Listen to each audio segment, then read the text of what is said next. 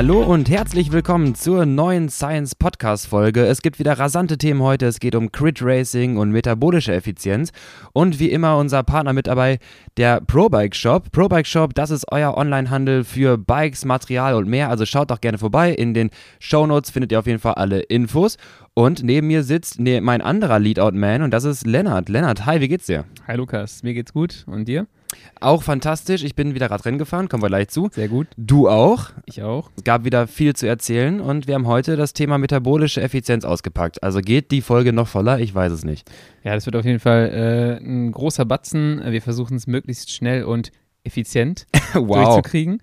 Ähm, aber fang du doch erstmal an zu erzählen. Du bist dein erstes Radrennen seit Covid gefahren. Richtig, genau. Erste Radrennen post-Corona. Ähm, ich, kann, ich runde erstmal ganz kurz äh, ab. Ich bin soweit, äh, würde ich sagen, komplett fit und merke auch keinerlei Spuren von Corona mehr. Ähm, ich würde sagen, ja, ein paar Watt fehlen dann irgendwie. Ich glaube einfach durch die Trainingspause. Ähm, aber habe jetzt auch keine ungewöhnlichen Verhalten meiner Herzfrequenz oder sonst was feststellen können. Ähm, ungewöhnliches Verhalten habe ich aber im Feld feststellen können, ähm, weil ich muss sagen, ich äh, bin Amateurin gefahren, um Leute nochmal abzuholen. Ich bin immer noch Amateurklasse. Äh, mir fehlen noch die Punkte zum Aufstieg und bin in Heinsberg gefahren. Ähm, 48 Kilometer, ist jetzt nicht so lang. Ja. Ähm, nicht so viele Starter, lass es auch irgendwie 30 gewesen sein. Und sagen wir mal, von den Beinen her durchaus in der Lage, eigentlich Podium oder halt Sieg fahren zu können. Also das möchte ich jetzt nicht arrogant sagen, aber war schon, war schon in der Lage, eigentlich da vorne reinfahren zu können. So, und jetzt spielen wir gleich mal ein kleines Spiel, Lennart, weil ich brauche deine Hilfe. Ich bin gespannt. Wir spielen gleich was hättest du getan oder was würdest du tun? Und zwar würde ich nämlich jetzt ganz gerne einmal natürlich dieses Spiel spielen und andererseits von dir lernen, was hättest du getan? Okay, ich versuche mal die Szenerie so ein bisschen zu beschreiben. Wir sind gerade, ähm, ja, sagen wir mal, Mitte oder Ende des Radrenns. Äh, es nähert sich Richtung Finale. Und äh, es deutet sich schon heraus, dass irgendwie keine große Teamdynamik irgendwie im Rennen stattfindet. Keiner fährt für irgendwen, jeder fährt für sich alleine. Ähm, das Rennen ist geprägt, wir sind nicht so viele Fahrer, das Rennen ist geprägt aus irgendjemand attackiert, es fährt keiner hinterher, dann fahren so ein paar hinterher, sobald man den Arsch hebt, sind doch irgendwie alle dran und alle fahren dann irgendwie Vollgas, bis sie quasi Anschlag an den nächsten ranfahren und dann lassen wir so das Tempo fallen, wie auf der gestrigen Tour-Etappe, ähm, dass alle sich angucken, ja. bis die nächste Attacke kommt. Meine An Herangehensweise, ich habe gedacht, ich poker jetzt heute einfach mal. Die letzten Rennen haben wir schon drüber gesprochen, habe ich im Finale es immer geschafft, pünktlich zu verkacken, weil ich dann irgendeine Gruppe hinterher fahre. Ja. Ich poker jetzt. Ähm, ich bleibe in der Gruppe und wir sind einmal, gab es eine Zwischenwertung und ich nehme mal vorweg, der spätere Sieger, das heißt ich war es nicht, hat sich diese Sprintwertung geholt, äh, diese, diese, Zwischenwertung geholt, äh, einfach eine Prämie und ich bin dann hinter ihm hergefahren, habe mir die Linie angeschaut, wie er gefahren ist und dachte mir so, ja, genau so mache ich's. Die lange Gerade vor der Linkskurve und dann Richtung Ziel, ab nach vorne und dann hast du auch nur noch irgendwie 100 Meter, bis das Ziel kommt. Hattet ihr auch so krass Gegenwind auf der Geraden? Äh, ja, auf der langen Geraden, ja. genau. Einfach, also die lange Gerade dran vorbei, Linkskurve 100 Meter Ziel, das heißt, dort musst du vorne sein, dann hast du es. So war meine Herangehensweise. Ich habe das auch mir so gedacht, dass ich das so mache. So, und jetzt geht es dann auf die letzten Runden. Es fährt ein Fahrer raus, der hat jetzt mittlerweile, ja, so bestimmt schon 10 Sekunden Vorsprung. Ähm, lange keine Einigkeit da, kaum jemand hinterhergefahren, dann gab es ein paar Attacken. Äh, ich habe dann irgendwann gesagt, okay, ich fahre jetzt mal eine etwas intensivere Attacke, damit wir das Feld so ein bisschen näher ranbringen, weil irgendwie haben schon viele irgendwie darauf geachtet oder geguckt, was wer macht, äh, aber keiner so richtig mal konsequent gefahren. Und dann haben wir ihn eingeholt, es folgt die Konterattacke, der Typ eiert sich weg und es fährt keiner. Es sind noch drei Runden und der wird noch fangen lassen und noch mehr fangen lassen und ich hatte gerade blöde Beine, ich sagte mir, nee, ich mache auf Sprint, ich hab, war auch alles soweit ganz gut und auf einmal kriegt er bestimmt 200 Meter, ähm, hat eine ganze gerade Vorsprung. Ich denke mir, okay, Leute, was machen wir hier? Hab versucht, eine Führung zu animieren, keiner fährt mit. Dann der, geht der nächste los. Und der wird fahren gelassen. Und der kriegt 50 Meter, der kriegt 70 Meter, der kriegt 80 Meter. Es sind drei Runden oder zweieinhalb Runden. Keiner fährt. Jeder, der fährt gerade, jeder, der vorne attackieren geht, wird automatisch fahren gelassen. Es fährt keiner im Feld hinterher. Alle gucken sich an, weil alle denken so, ja, Sprint. Das ist wie in so einer Gruppe. Genau. Nächste Attacke, der dritte, er kriegt seine 20 Meter, 30 Meter und fährt.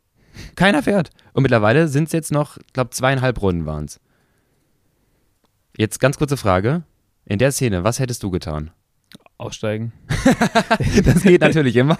Der, der, also der Drops ist dann ja schon irgendwie gelutscht. Also die Frage es ist. Es sind zweieinhalb so, Runden vor Schluss, drei Fahrer sind vorne und jeder ist jetzt gerade fahren gelassen worden. Ja, du, du, die Frage ist halt, auf was du fährst. Ne? Also wenn du auf Sieg fährst, ähm, ist der Punkt wahrscheinlich schon vorbei. Ähm, da hast du halt in dem Sinne schon dann gepokert äh, und gesagt, so, hier, ich fahre auf Sieg oder auf, auf gar nichts. Und äh, weil wenn ich auf Sieg fahren will, muss ich mir jetzt meine Beine schonen. Entweder jemand anders holt den, holt den ein oder es holt den halt keiner ein. Ähm, wenn du auf irgendwie Ergebnis fährst, Top 5, dann fängst du halt da schon so ein bisschen an zu fahren. Ist halt, ist halt super schwierig. Ich glaube, der Fehler passiert schon ein bisschen vorher, äh, dass du, dass du das Ganze in die Hand nimmst und den einen davor einholst vielleicht, Ja. ähm, dann angeschossen bist und ab dann gehen die, gehen die Konterattacken und du hängst sozusagen wie der Boxer so ein bisschen in den Seilen, du kriegst halt eine verpasst und du erholst Genau. dich gerade, da geht der nächste und dann werden die nächsten fahren gelassen und und und und und. Ähm, ja, es halt eine ganz komische Dynamik in, in manchen Rennen, vor Mhm. allem wenn die Felder so klein sind. Dann Genau. äh, ist die, also in einem 50-Fahrer-Feld ist die Dynamik eine andere, weil da fährt immer jemand. Ja. Da fährt immer jemand nochmal eine Führung, das Tempo bleibt viel häufiger drin und ähm, du, es ist irgendwie auch gleichmäßiger. Gegen so ein Rennen mit wenigen Teilnehmern ist halt super ruckig und äh, du, du trittst halt voll, wie du gerade gesagt hast, du trittst voll an, Ja. nimmst voll raus. Genau. Es, es scheint auch, jeder kann maximal eine halbe Runde schnell fahren. Also Ja. es kann keiner so richtig lange schnell fahren. Das heißt, wir kriegen auch kaum die, die, die Fahrer vorne eingeholt. Der Unterschied bei euch ist auch noch, dass ihr keine richtigen Teams da habt. Richtig. Wenn wir so ein Rennen fahren, und das ist eigentlich im Prinzip, äh, so sind wir das Rennen gefahren dann, ähm, ich kann ja mal kurz erzählen, bei uns waren es auch nur 20 Starter, also super traurig, so wenig Starter zu sehen. Äh, da kommen wir gleich noch zu. Aber bei uns war es halt so, wir hatten zwei Teams ab fünf Leute da. Und diese Teams fahren dann halt so, dass, oder wir fahren zumindest so, wir attackieren mit einem, setzen die anderen unter Druck, das Feld wird lang, die fahren zu, wir setzen die nächste Attacke. Das heißt, man fährt kontinuierlich so lange Attacken, äh, dass halt irgendwann mal das Ganze reißt. Bei euch ohne Teams fährt einer eine Attacke, wird eingeholt. Alle sind froh, dass der wieder eingeholt ist, alle müssen sich erholen und du hast nicht so ein Team, was halt kontinuierlich den Druck drauf behalten kann, Mhm. weil die Leute sich nicht einig sind. Deswegen Genau. hast du auch eine ganz komische Dynamik äh, bei euch im Rennen nochmal, sogar im Vergleich zu unserem Rennen. Ich finde es auch unglaublich schwer zu verstehen, was man machen, was ich machen soll in der Position, weil es ist wie gerade, wie du schon sagst, du, du denkst, du sitzt dann da, hast gute Beine und denkst, es kann doch nicht sein, dass ich jetzt eigentlich das Rennen gewinnen wollte und ich lasse die, aber wir lassen jetzt alle diese Fahrer fahren und jeder, der fährt, darf quasi jetzt einfach sich seinen Podiumplatz holen. Ja. So wirkte es in dem Moment. Also Also Deine Zusammenfassung wäre, deine Antwort wäre jetzt warten, pokern. Du hast gesagt, du wolltest auf, oder ich würde auf Sieg fahren wollen. Dann sagst du, okay, dann ist es jetzt gerade so. Entweder es fährt jemand das Loch zu. Ja, aber Oder du musst du halt, halt du musst halt, glaube ich, an einem gewissen Punkt bei einem Rundstreckenrennen, das ist ein, eine 1,2 Kilometer Runde oder sowas gewesen, Ja. musst du halt sagen, okay, ab jetzt lasse ich keinen mehr fahren. Es ist wie in so einer Gruppe, in einer Spitzengruppe von sechs, sieben Leuten. Wenn du sagst, okay, ich traue mir das hier zu, zu gewinnen im Sprint, ich habe die Beine, dann kannst du es halt auch, kannst halt auf Nummer sicher gehen. Dann kannst du sagen, Ja. okay, es fährt jetzt halt keiner mehr. Ich springe immer nur bis zum Hinterrad. Dafür musst du natürlich auch in der richtigen Position im Feld sein. Du darfst nicht zu weit vorne sein, dass die so mit Megaschwung an dir vorbeiballern weil dann hast du diese Geschwindigkeitsunterschiede, die du eigentlich nicht mehr zukriegst oder nur mit richtig mit der Brechstange. Und dann würde ich halt sagen, musst du so in Position lauern und halt hoffen, dass du die Attacken siehst, immer direkt dran ans Rad, nichts machen, äh, wenn du sagst, du kannst sprinten Ja. und äh, dir dann so irgendwie Okay. ja eine Gruppe, eine Konstellation erarbeiten, dass du aus der Gruppe gewinnen kannst. Ja, okay. Also es wirkte so ein bisschen, als, fehl, fehlte, als fehlte mir der Plan, das Ding halt zu verwandeln. Ja. Ich sage jetzt nicht, dass ich mit Abstand irgendwie der bessere Sprinter wäre oder sonst was, aber ich hatte die Beine zumindest, um da vorne reinzufahren. Das ist halt immer die Wir Frage, kö- weil du die Beine einsetzen musst oder wie du Ja. die Beine einsetzt, wenn du vorher den Typen zurückholst, äh, schießt du schon mal eine Patrone leer Ja. äh, und so viele, so viele hat man halt in so einem Rennen nicht und vor allem, wenn du nicht die Zeit hast, dich zu erholen. Genau. Wir können ja mal eben die Szene weiterspielen, wie es weiter ausgegangen ist und was, für was Lukas sich entschieden hat. Und zwar ist es mittlerweile der dritte Fahrer gegangen und Lukas hat jetzt genau das gemacht, was du gerade sagtest. Ich lasse hier keinen fahren, ist aber halt viel zu spät. Das heißt, ich dachte mir, gut, das ist jetzt der dritte Fahrer. Äh, ich habe nur 10 Meter oder was das waren, oder 50, 20 Meter, kann ich ranspringen und fahre mit dem, weil der hat das schon ein bisschen Zucht drauf. Dann ist mir jetzt alles egal, hier fährt ja sowieso keiner, das springt jetzt gleich auseinander. Ich stehe auf, fahre ihm hinterher, schaffe es aufzuholen, er wechselt durch, ich fahre, gucke nach hinten und wir haben Loch. Es sind noch zwei Runden, also jetzt dann irgendwie 2,2,5 Kilometer. Und ich gebe schon mittelhohes Gas, also guten EB, äh, versuche die Kurven möglichst schnell zu fahren, damit ich dann noch ein paar Schwarz sparen kann, drehe mich um, wir haben unsere 20 Meter, aber die ganze, das ganze Feld ist einer Reihe, weil jetzt hat nämlich Ja. keiner mehr Bock, irgendwie noch fahren zu lassen. Jetzt sehe ich nach vorne, wir sehen die anderen Fahrer, die die, die 1, 2 noch vorne rumtingeln. Ich schaffe es, auf den zweiten aufzufahren ähm, und drehe mich um und habe immer noch diese 20 Meter. Und denke mir so, boah, fuck, Ja. was machst du denn jetzt? Weil jetzt, kann, jetzt kannst du auch nicht mehr zurücknehmen, weil jetzt hast du die Attacke ge ge gesetzt und Sprint wird jetzt eh nichts mehr, jetzt zieh durch. Und dann dachte ich, ich könnte es vielleicht schaffen, wenn die einmal hinten sich angucken, dass ich bis vorne auf die 1 ranfahren kann und dann muss ich mir was einfallen lassen, wie man nach Ja. gewinnt. Ähm, ich komme auf Position 2, wie gesagt, ran. Es ist mittlerweile eine Runde Verschluss. Ich fahre gerade auf Position den zweiten auf. Vorne den, den kriegen wir nochmal. Das kann man, das sieht man, dass man den ja. nochmal einholen kann. Ich drehe mich um und das Feld hat derjenige, der äh, an meinem, äh, der sich gerade äh, von vorne da aufopfern wollte, hat wirklich einmal Anschlag gesetzt, die lange Gerade, und mich eingeholt. Die sind gerade an meinem Hinterrad dran. Also geschlossenes Feld, einer vorne, den man ein einholen kann. Genau, genau eine Runde Verschluss. Und dann lass mich raten, was passiert. Es passiert gar nichts mehr. Es, ja, ich, genau, ich bin eingeholt worden.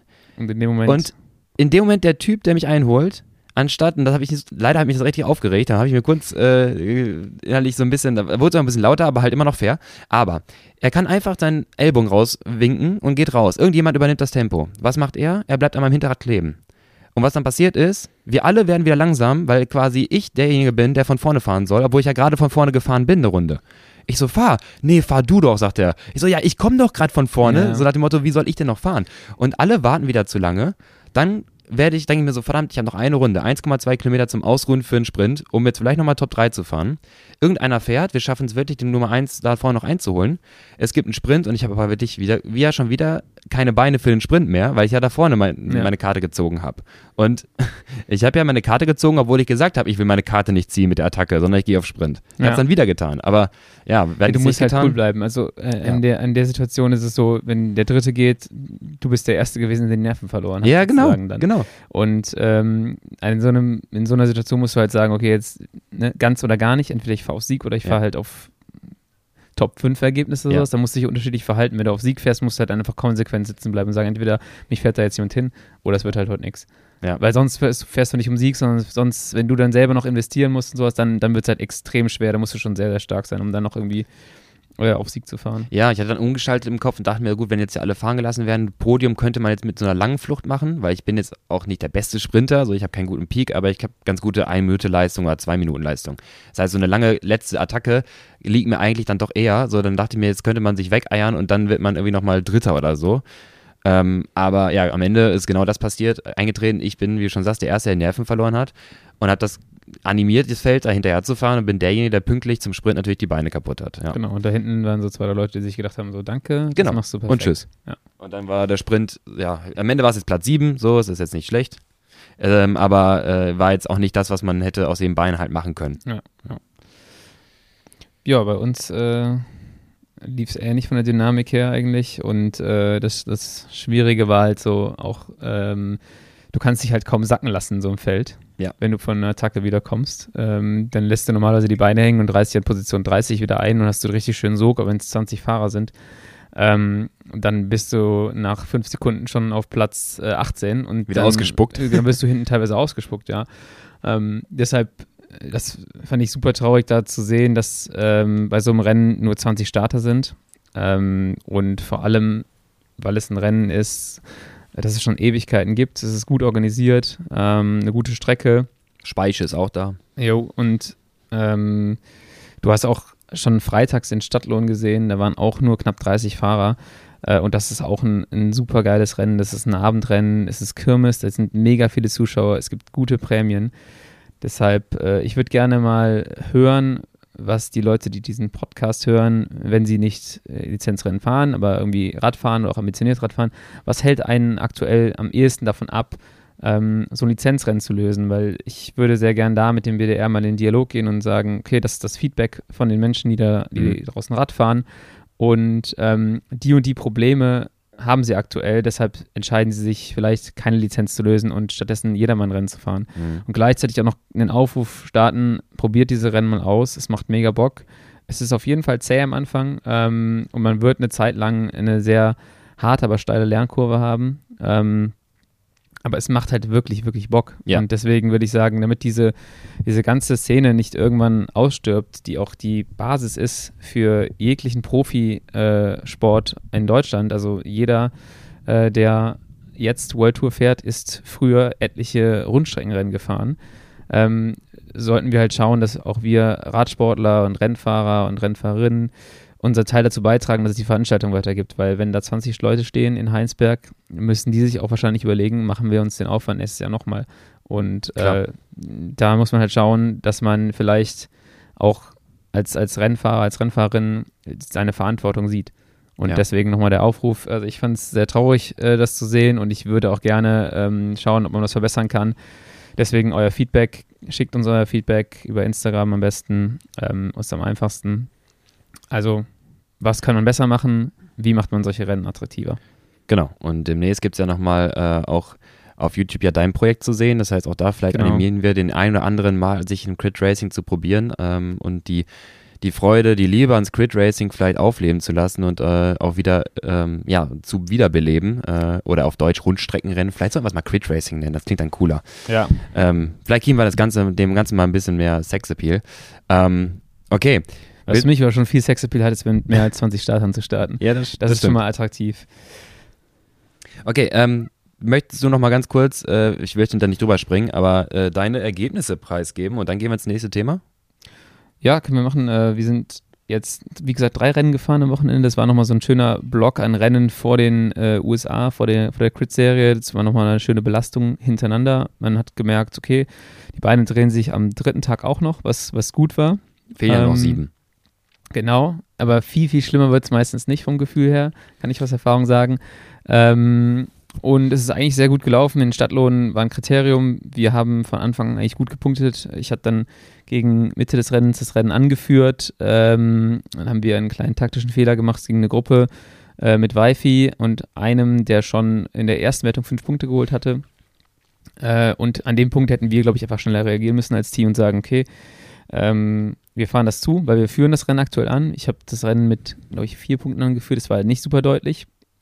Da muss ich mich auch an meine eigene Nase packen, weil in dem, in dem Moment ist es halt auch so, du gibst den Staffelstab so ein bisschen an jemand anderen weiter. Ne? Du denkst so, okay, die, die Wertungen laufen, ist aber auch irgendwie eine harte Arbeit. Und da muss man sich ja, glaube ich, oder da muss ich mir dann auch vielleicht in Zukunft mehr zutrauen und sagen, okay, wir fahren es sofort zu, äh, ich gewinne das hier im Sprint. Ähm, und so war es halt, ist es halt zumindest für mich immer so, ist es halt auch eine Art von Erleichterung, weil du gibst den Staffelstab weiter Ja. an den Wifi, du denkst, okay, aus der Gruppe hat er gute Chancen. Der gewinnt auch die erste Wertung. Bei der zweiten Wertung ähm, holt er auch wieder mehr Punkte als derjenige, der schon fünf Punkte hatte vorher. Aber in der letzten Wertung, äh, die doppelt zählt, wird er Zweiter und der andere gewinnt und holt Okay, sich damit den Sieg. Und ähm, Also du meinst also das Risiko, dass quasi deine Führung nicht quasi an deinen Kollegen weitergegeben werden kann, wie Wi-Fi, wenn er jetzt in dieser Gruppe ist.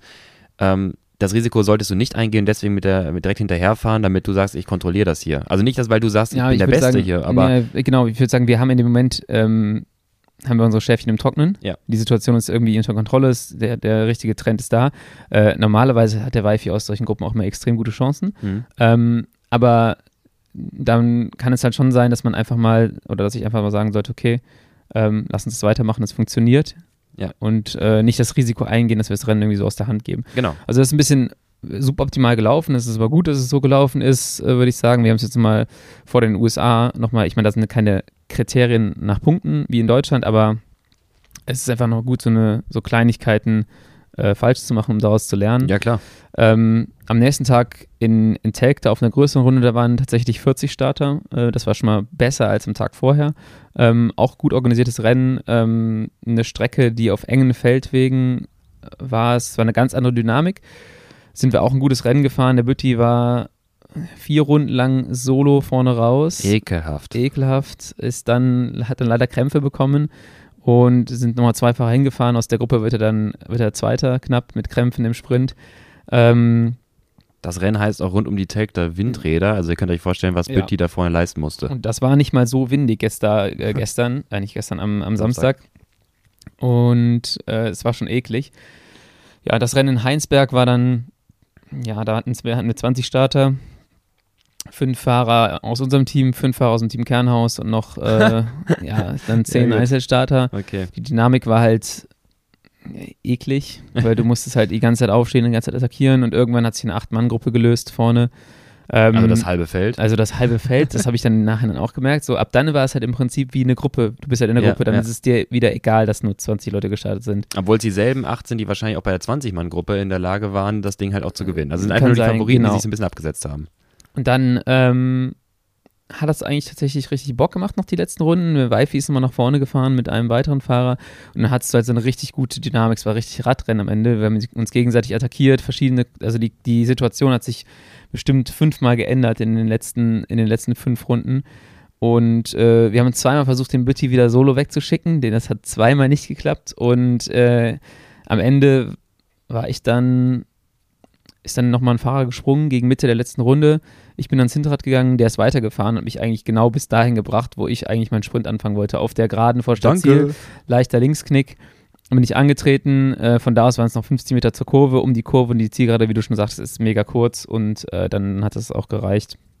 Es war gut, nochmal ein, äh, ein Rennen zu gewinnen ähm, vor den USA, aber ich hätte mir natürlich auch gewünscht, dass da mehr Starter sind und ja. Ja, aber dennoch erst einmal Glückwunsch, du hast das Rennen gewonnen, so. Genau, ja. Kann man schon mal, kann man schon mal feiern. Bin ich natürlich mit zufrieden, aber ja, Ja. ich hätte mir andere Umstände gewünscht. Danach habe ich noch einen, äh, einen kleinen Fauxpas gehabt. Wir sind danach noch in so einen schönen Badesee gesprungen.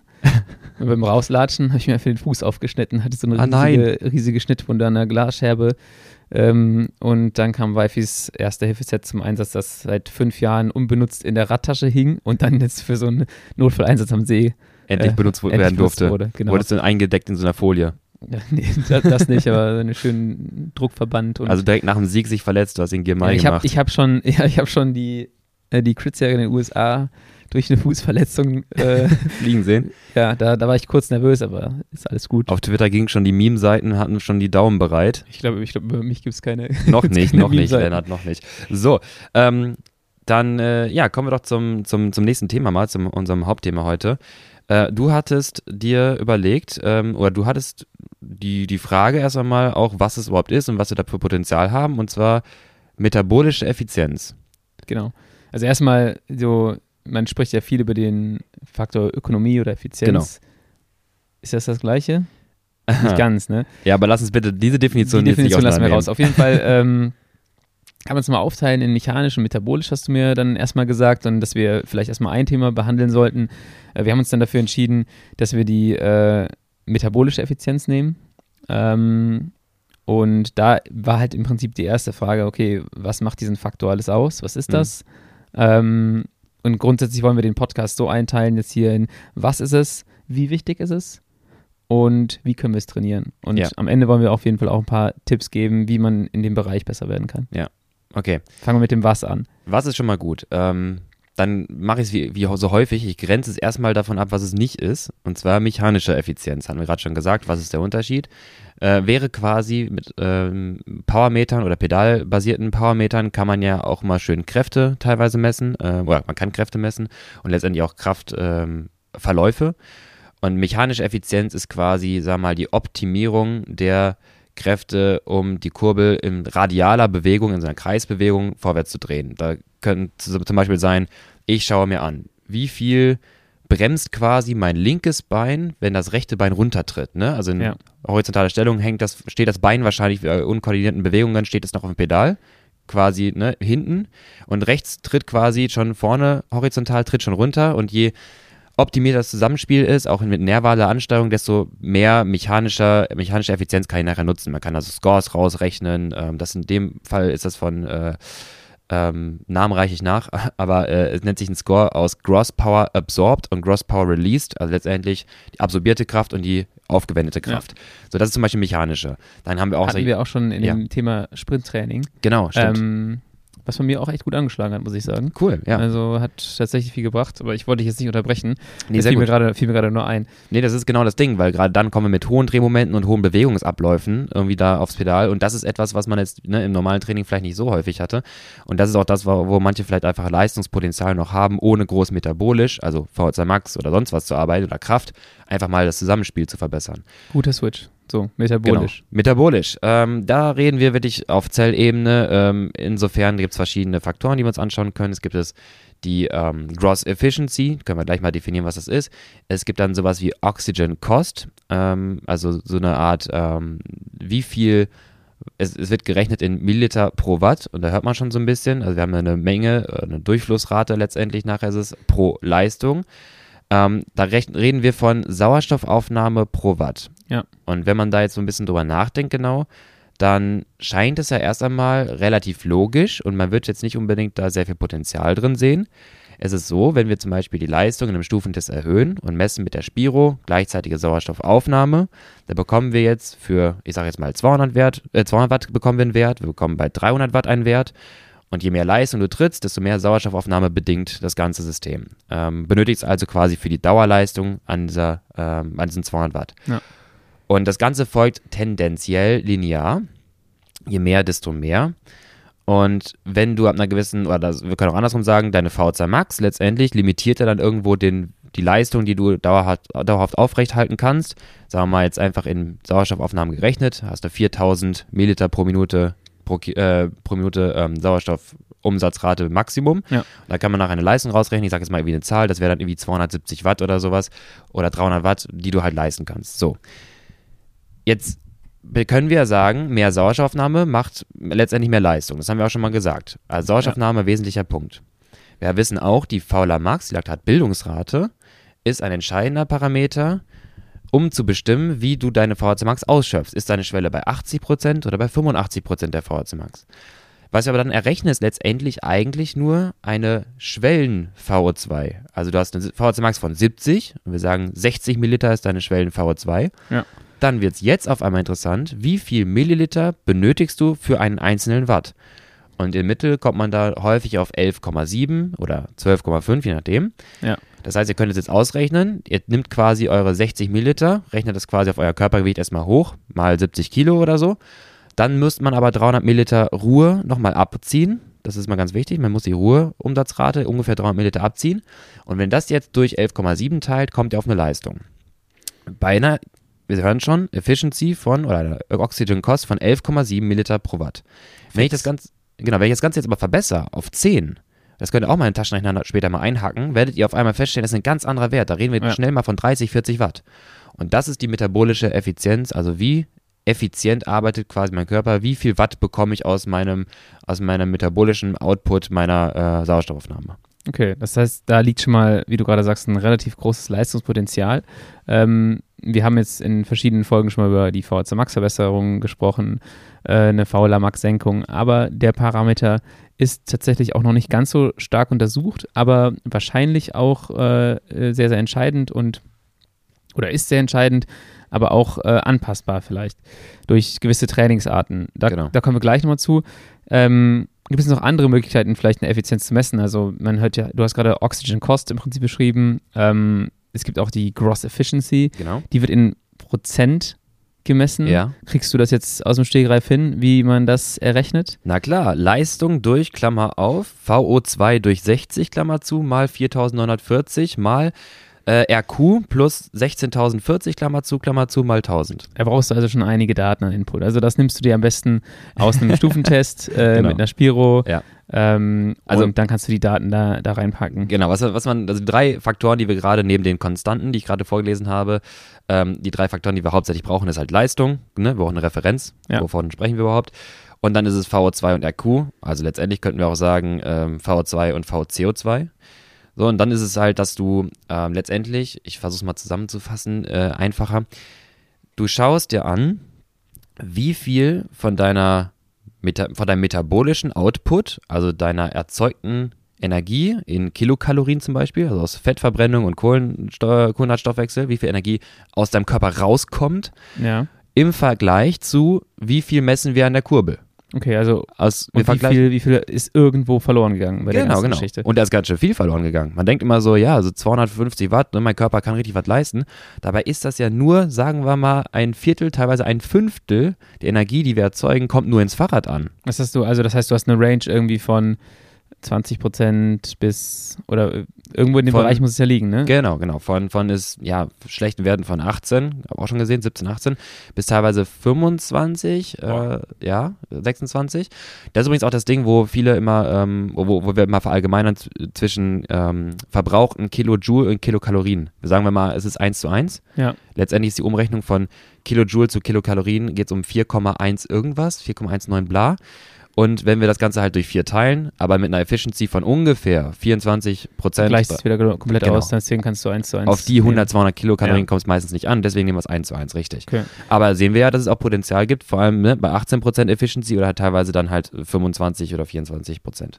Ich finde es auch ganz interessant, dass, dass wir nehmen jetzt ja irgendwie einen Prozentwert, ähm, und pappen den an Athleten oder Athletin. Ähm, das verändert sich aber auch innerhalb der verschiedenen Leistungsstufen äh, ja. bei, bei einem selber. warum ist das so? Gibt es da einen, einen, klaren Trend, dass man vielleicht bei niedrigeren Leistungen oder bei höheren Leistungen mhm. eine höhere Efficiency hat? Äh, Gibt es dazu allgemeine Aussagen? Genau. Ähm, es ist hauptsächlich auch unter anderem einfach, genau, Leistungskapazität, Leistungspotenzial. Äh, also da, wenn ihr die, euch die Linie anschaut, ähm, mit steigender Leistung, nicht gleich linear, keine gerade, ja. ähm, sondern die, die tanzt so ein bisschen hin und her. Mal seid ihr bei 200 Watt besser, mal seid ihr dann irgendwie bei 250 Watt wieder schlechter, mal 300 Watt wieder besser. Ja. Ähm, und das ist zum Teil ähm, einerseits gewisse einfach metabolische Schwankungen so. Wenn es aber wirklich auffällig wird, dann kann es auch teilweise Leistungspotenzial sein im Sinne von Training in diesem Bereich. Ähm, wenn ich jetzt nie 300 Watt fahre ja. Und dann ähm, dort vielleicht sehr viel glykolytischen Anteil in meiner Energiebereitstellung habe, das heißt Typ 2 Fasern nutze, ja. rekrutiere, die brauchen mehr Sauerstoff für die Leistung, die sie äh, erbringen, dann bin ich uneffizienter. Das ja. heißt, ich brauche viel mehr Sauerstoff für die gleiche Leistung 300 Watt. Wenn ich meine Typ 1 Fasern zum Beispiel weiter ausbaue mit niedrig intensivem, lockerem Training, Lit-Training, äh, auch Krafttraining ist später ein Potenzial darin. Ähm, dann kann ich auch mehr nachher bei 300 Watt über die, die Leistung, über die Typ 1 Fasern Rekrutierung erbringen und habe dann halt letztendlich weniger Oxygen Cost bzw. weniger Sauerstoffnahme für die gleiche Leistung. Okay, also der, der Parameter wird verändert hauptsächlich durch äh, Fasernutzung.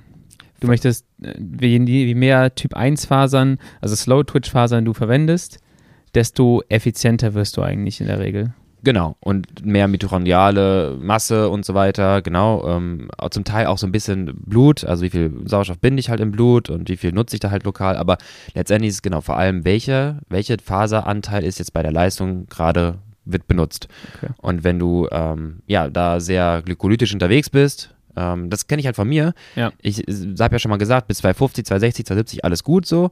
Und dann wird es irgendwie so ein bisschen uneffizient. Dann kann ich sehr viel Laktat produzieren. Ich puffer ja. das Ganze so ein bisschen ab und komme teilweise auf metabolische Werte auch im hohen Bereich, die sind echt schlecht. So, das ist halt ähm, die, leider, leider ein kleines Dilemma. Ähm, ich weiß noch nicht genau, wie ich das am besten verbessern kann. Aber ähm, es ist halt ab einem gewissen Punkt, ab 300 Watt, 340 Watt, bin ich halt verbrauche ich deutlich mehr. Und da reden wir durchaus mal von, wir haben gerade gesagt, 11,7. Ja. Ich habe schon mal durchaus gemessen, ich glaube sogar 13, 13,8 oder sowas bei 300 Watt. Und das ist hochgerechnet ganz schön viel. Jetzt habe ich dann in, dem, in der Diagnostik halt eine 74er VHC Max, die hat das gut kompensiert. Die brauchst du aber dann auch, damit du nicht sofort genau das. krachen gehst, ja. Die brauchst du ja dann und dann nutzt du sie auch nicht so wirklich, wenn du halt natürlich auch für jeden einzelnen Watt viel, viel mehr Leistung brauchst. Also falls, dich, äh, falls ähm, die Leute es interessiert, ganz kurz kann ich mal eben anreißen, was es für Unterschied macht, damit ja. man das vielleicht mal einmal verstanden hat. Äh, habe noch so eine Diagnostik vor mir offen, wo ich die Daten mal mir angeschaut habe. Wir reden von Efficiency-Werte von ungefähr dann äh, 21 Prozent, 21,8, 21,6, 21,4, so im Bereich von 235 bis gerade 340 Watt. Und da habe ich einen Gegenathleten gestellt, ähm, also meine Oxygen Cost 12,1 Milliliter ja. pro Watt und ein anderer Athlet ähm, 11,6 Oxygen Cost, 11,6, 11,7, 11,8 beziehungsweise GE, also Gross Efficiency von 22,9, 23, 23 Prozent. Also sagen wir mal rund 1,2, 1,3 Prozent besser ja. und Milliliter weniger.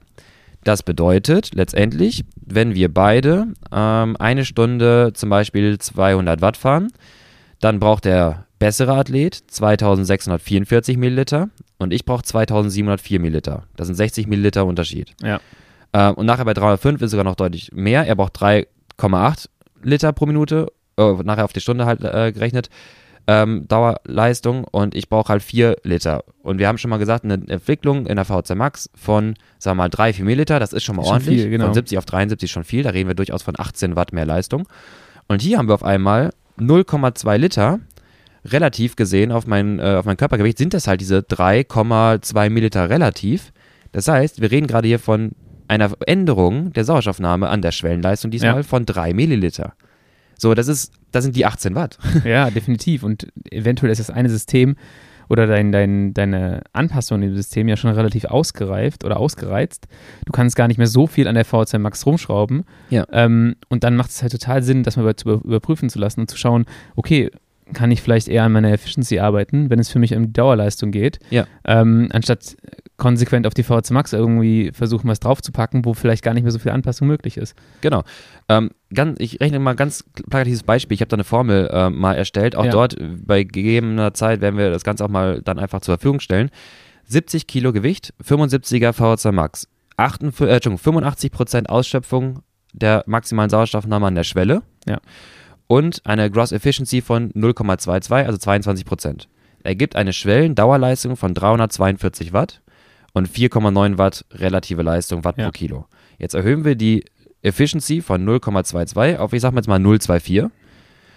Dann erhöhen wir die Lauerleistung an der Schwelle auf 373 Watt und relativ 5,3 Watt pro Kilo. Ja.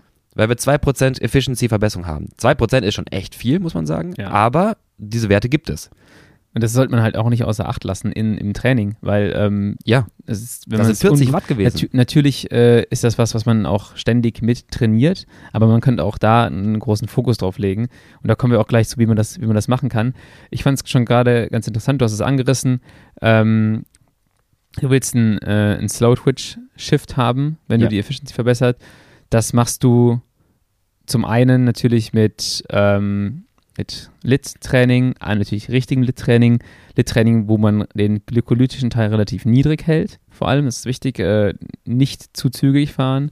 Haben wir auch schon hier, äh, glaube ich, Mhm. unfassbar oft gesagt. Ähm, dann ist noch so ein Thema, die Ernährung kann auch einen Teil dazu beitragen.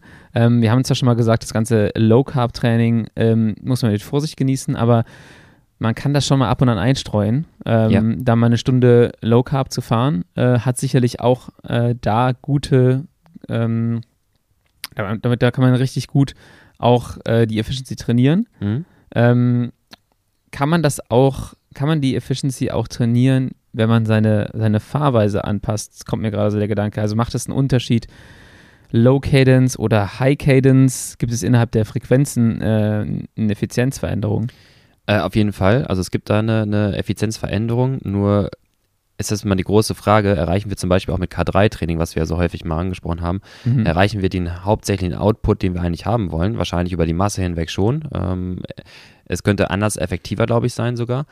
Ähm, und man so- sollte, also das ist nicht das einzige Training, was hilft für die Ver Veränderung der, der äh, Faseranteil. Ähm, und wir müssen uns einfach überlegen, was ist da die relevante, was sind die rele- relevanten Parameter? Du hast gerade schon genannt. Lockeres Training ist dann vor allem, ich würde es anders definieren, als Ausbau der Fast, äh, schon als Ausbau der Slow-Twitch-Fasern, also Mhm. Typ 1-Fasern verbessern. Und beim K3-Training oder Low-Carb-Training versuche ich unter anderem den glykolischen Anteil zu reduzieren. Okay, das ist ein ja. kleiner Unterschied. Ne? Das eine bessere ich aus, das andere drücke ich runter. Okay, ja. Und ähm, dort gibt es dann diesen interessanten Ansatz, dass man halt wirklich durch viel, viel und häufig Nutzung der Typ 2 Fasern in möglichst geringer Pausenzeit, auch in, zwischen den Einheiten, dass man diese halt ermüden kann. Ja. Ne, also quasi so, so äh, use it to lose it, äh, also mach kaputt, dann wird's Ja. besser. Und wenn das ein Thema ist, dann macht es halt durchaus mal Sinn, sowas, sowas mal anzugehen. Und das ist so ein bisschen wie, hatten wir auch schon mal über die Pausengestaltung gesprochen, das ist wie die Leichtathleten zum Beispiel das unbedingt haben wollen, viel Typ 2 Fasern schnell arbeiten können. Das Ja. heißt, sie machen einen Sprint und lange Pausen. Und wir Ausdauerathleten dann irgendwie versuchen, das möglichst wenig zu haben. Das heißt, häufige Sprints, sag ich mal, und wenig Pausen, Ja. um das immer wieder zu nutzen und zu ermüden. Und ich glaube, da liegt das größte Potenzial auch in der Verbesserung der Effizienz. Ja, mein Punkt war auch noch, spielt auch noch was anderes ab. Mhm. Kann ich, wenn ich eine einzige Effizienz habe, meine Effizienz während einer Fahrt so, vielleicht genau, ja. verändern, Ja. indem ich mit einer niedrigen oder einer hohen Trittfrequenz fahre? Ja, also, Oder ist das auch schon dann wieder mehr mechanische Ökonomie? Ähm, hast du recht, habe ich komplett übergangen. ähm, äh, nee, auch da gibt es interessante Ansätze. Ähm, bei Zeiten werden wir da, glaube ich, nochmal näher drauf eingehen. Ich hatte mal ein Video gemacht zu idealer Trittfrequenz und am Ende Ja. kam raus, für viele Leute sehr enttäuschend, gab keine Zahl, so wie Ja. immer.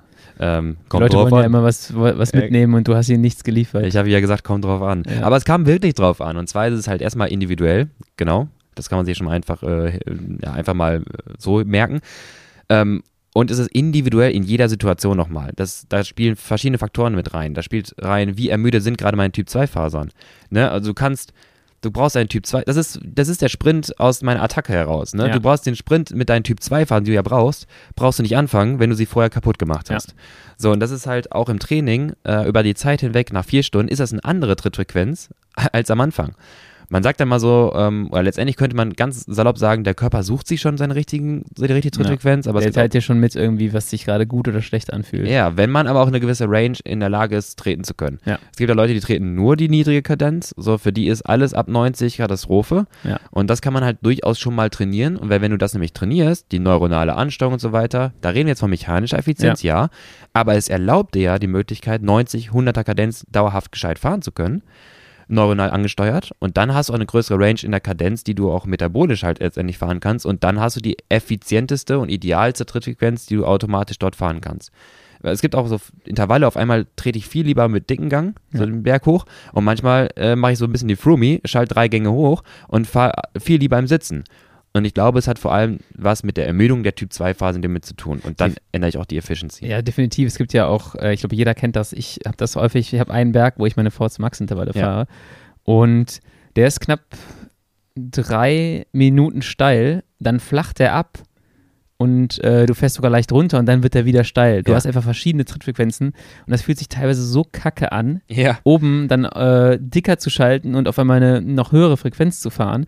Und ähm, das würde mich mal interessieren, äh, ob man das auch messen kann. Da kommen wir auch gleich noch zu, zu dem ganzen Thema, ja. wie messe ich vielleicht auch eine Effizienz im Training schon? Wie kriege ich da ein sofortiges Feedback? Ähm, und ja, das, also man merkt halt schon, dass es da Unterschiede gibt, finde ich immer bei, bei, bei in so einem Intervall. Auf jeden Fall. Kennst du, ich, ich weiß nicht, ob es bei dir auch so ist, aber da können wir uns gerne austauschen gerade. Ähm, wenn du richtig gute, frische Beine hast, meinetwegen zwei Zwangsruhetage, weil du keine Zeit hattest und jetzt sagst du, komm, ich mache heute mein Hit-Training, weil ich habe Bock, es steht sowieso auf dem Plan, äh, ich gehe da jetzt ran. Ich habe so Tage, eigentlich würde ich viel lieber Intervalle über höhere Kadenzen fahren, sagen wir mal eine Hunderter oder so, als mhm. über den dicken Gang. Ähm, jetzt reden wir in der Ebene, jetzt nicht unbedingt am Berg oder so, sitzend. Und ich habe manchmal so Tage, da, kann, da fällt mir das sehr leicht, da kann ich das richtig gut mit hoher Kadenz fahren. Das find, fühlt sich auch viel besser an. Ich habe das Gefühl, es ist weniger lokale Belastung als vielmehr noch mal eine allgemeine kardiovaskuläre körperliche ja. Belastung. Das ist das, was wir mal aufgeteilt haben, ja. als Beine kaputt und Atmung Anschlag. Ja. So, da kriege ich eher Richtung Atmung geschiftet als Richtung Beine kaputt. Und äh, wenn an anderen, anderen Tagen, wo ich dann ermüdet rangehe an so ein Hit-Training, äh, schaffe ich es auch das Training, teilweise auch manchmal mehr Leistung, dann aber eher bei den dicken Gang oder halt wie in einem Rennen mehr über die dicken Gänge, wenn es schlecht läuft. Und ist es bei dir auch so, dass du lieber über die hohe Kadenz fahren würdest und es dann auch entsprechend bei Ruhetagen so ist oder ist es also immer das Gleiche? Ich habe, glaube ich, noch nie auf ein Muster geachtet. Mir fällt auf, dass ich lieber meine, meine Hitintervalle bergan fahre. Logisch. Ähm, das fällt mir ein bisschen leichter.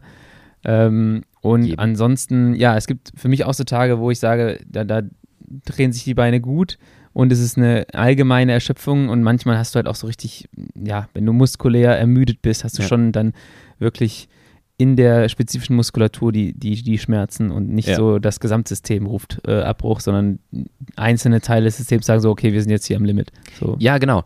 Und das ist auch, wir haben jetzt heute, weil wir aufnehmen, ist jetzt äh, die Etappe, nachdem gestern Wort von Art geflogen ist. Ja. Ähm, und da konnte man auch ganz gut sehen, der fährt ja auch jetzt keine niedrige Kadenz. Der kann ja super kurbeln. Das sieht ja auch wirklich fantastisch aus, muss ich sagen. Ja. Wenn der auf der flachen seine 55 Sachen fährt und die Kurbel richtig schnell dreht und du siehst, so, so stelle ich es mir vor, so soll das sich anfühlen, so, wenn du genau, Intervalle so, fährst. Ja, auf jeden Fall. Du siehst den immer und denkst du so, oh, wie schön ist das, der fährt 500 Watt ja. und der dreht sich und das ist eine Einheit und das ist kein Gestampfe. sieht flüssig aus und wenn ich man dann mich von außen beschreiben müsste, wenn ich sowas fahre, dann ist das ein Gehacke wahrscheinlich und so ein Gekrampfe. Und ja, wie heißt das von, von, von, äh, von, ähm, von Quickstep?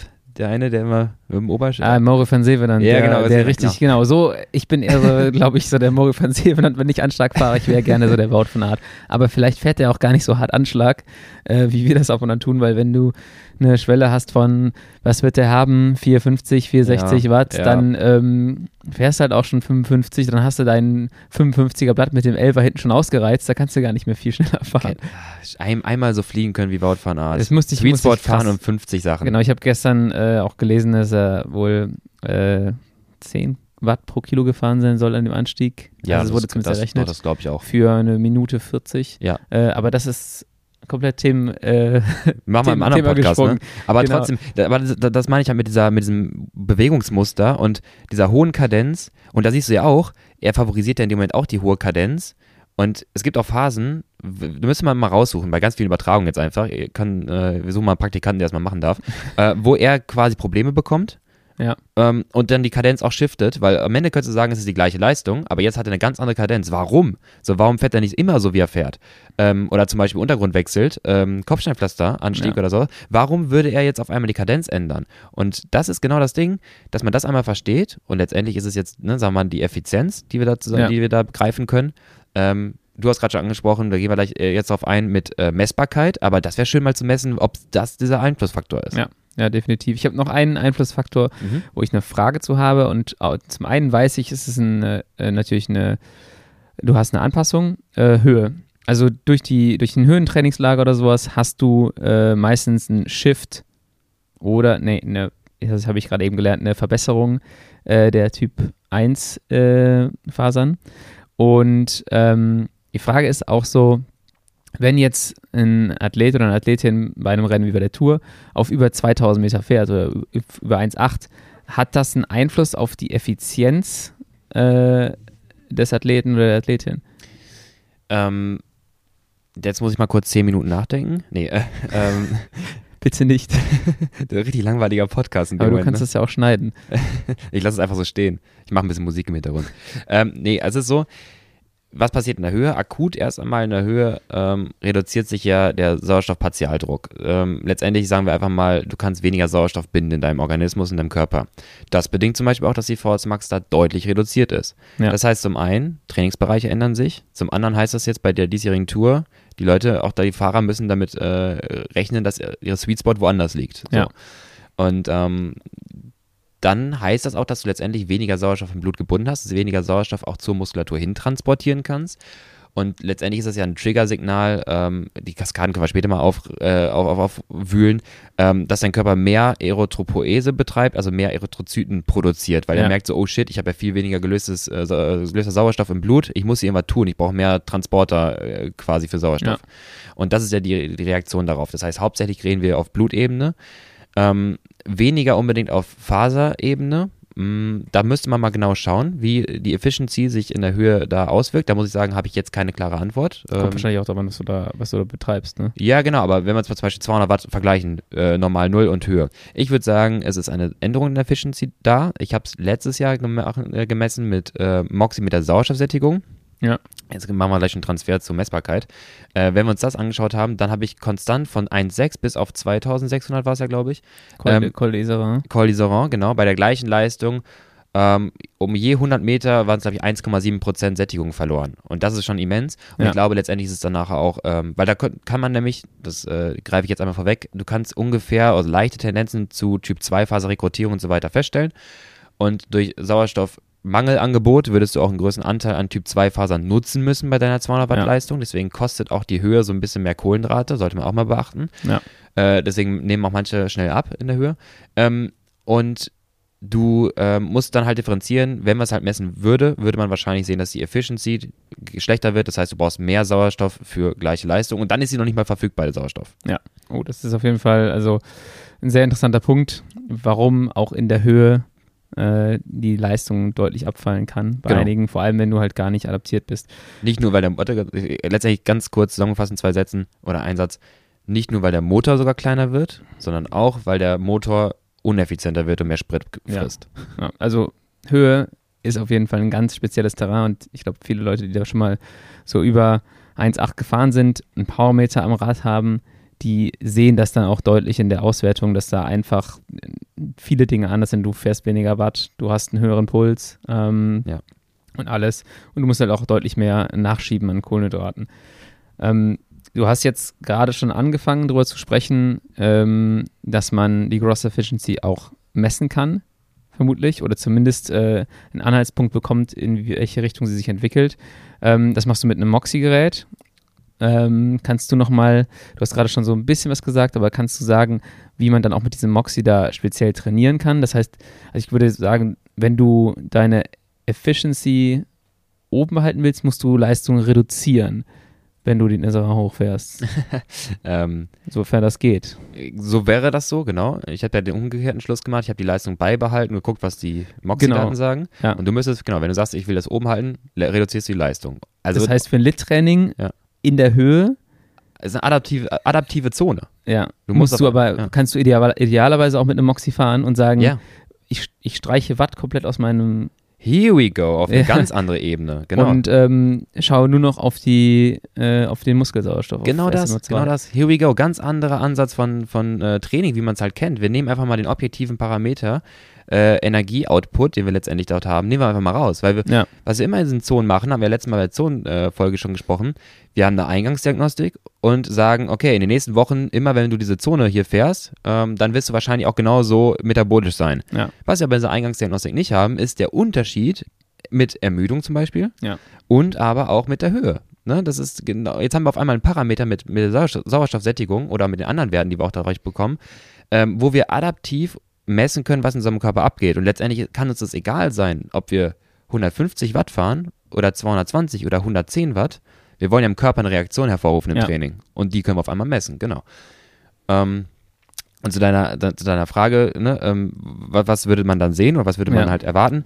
Ähm, wenn wir zum Beispiel, also Höhe auf der einen Seite, wir können es auch mal auf normal Null eben sagen, wir wollten ähm, Efficiency verbessern, ähm, wir wollen vielleicht Typ 2 Phaseanteil reduzieren, dann könnten wir zum Beispiel schauen, ob bei Intervallen, wenn wir uns entsättigen, ne, unser, Ja. Unser Muskel quasi den angelieferten Sauerstoff bekommt und auch wirklich wegzieht, ob bei gleicher Leistung in Intervallen in Zukunft, bei einem 4x8 oder so, die Sättigung nicht mehr so weit runter geht, also der Körper nicht mehr so stark entsättigt. Wir wissen nämlich auch, dass die Typ-2-Fasern, sagen wir mal, die ziehen auf jeden Fall mehr Sauerstoff, ne, Ja. haben wir gesagt, die sind uneffizienter.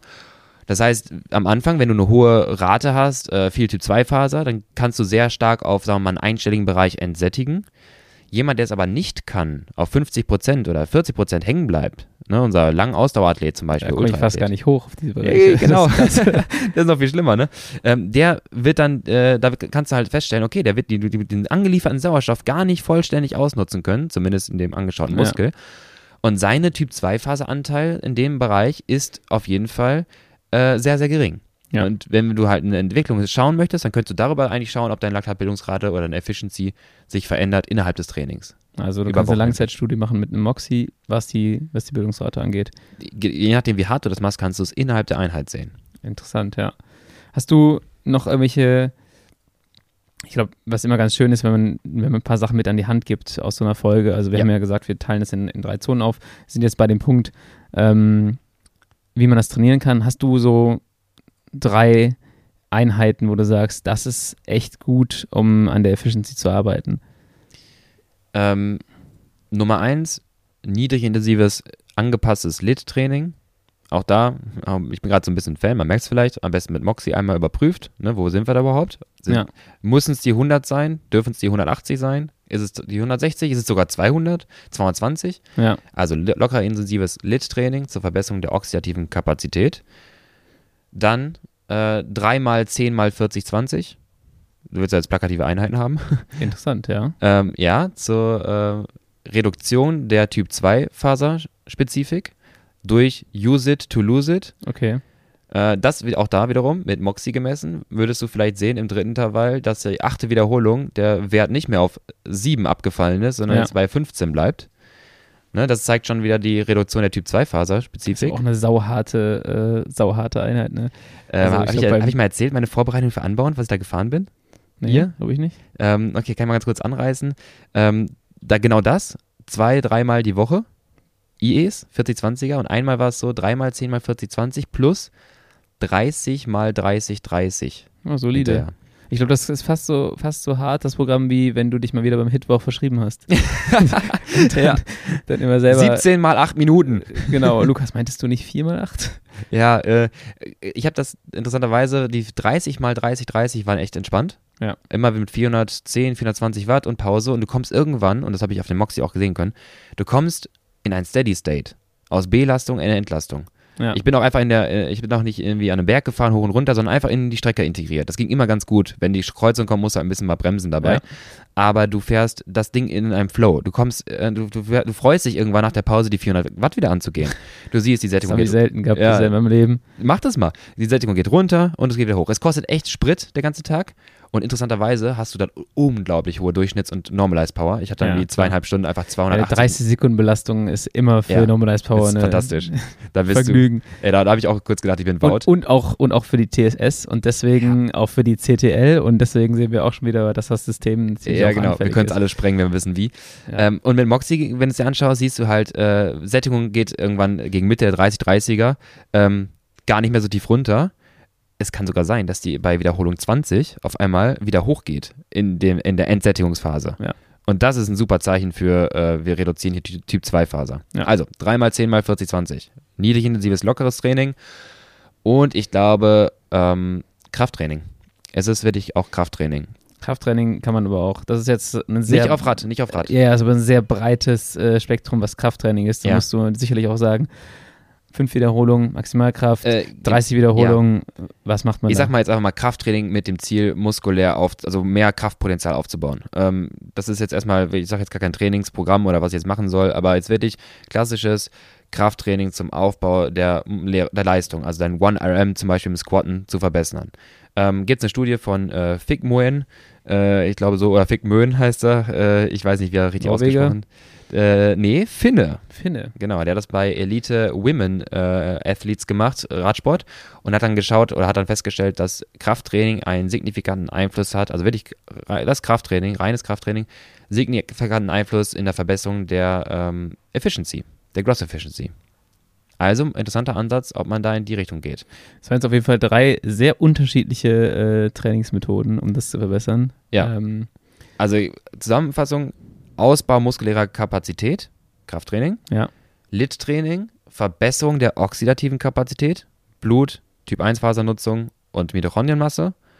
Und HIT-Training im IE-Bereich, Reduktion der Typ-2-Faseranteile, die du halt nicht haben möchtest.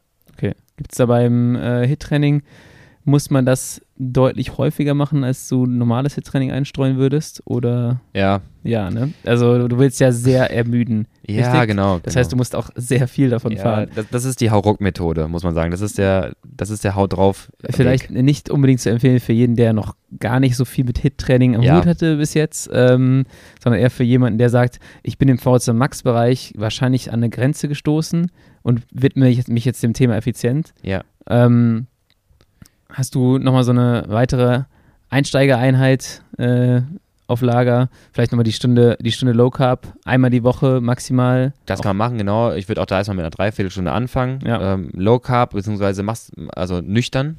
Ähm, vielleicht morgens ja. bauen, einbauen.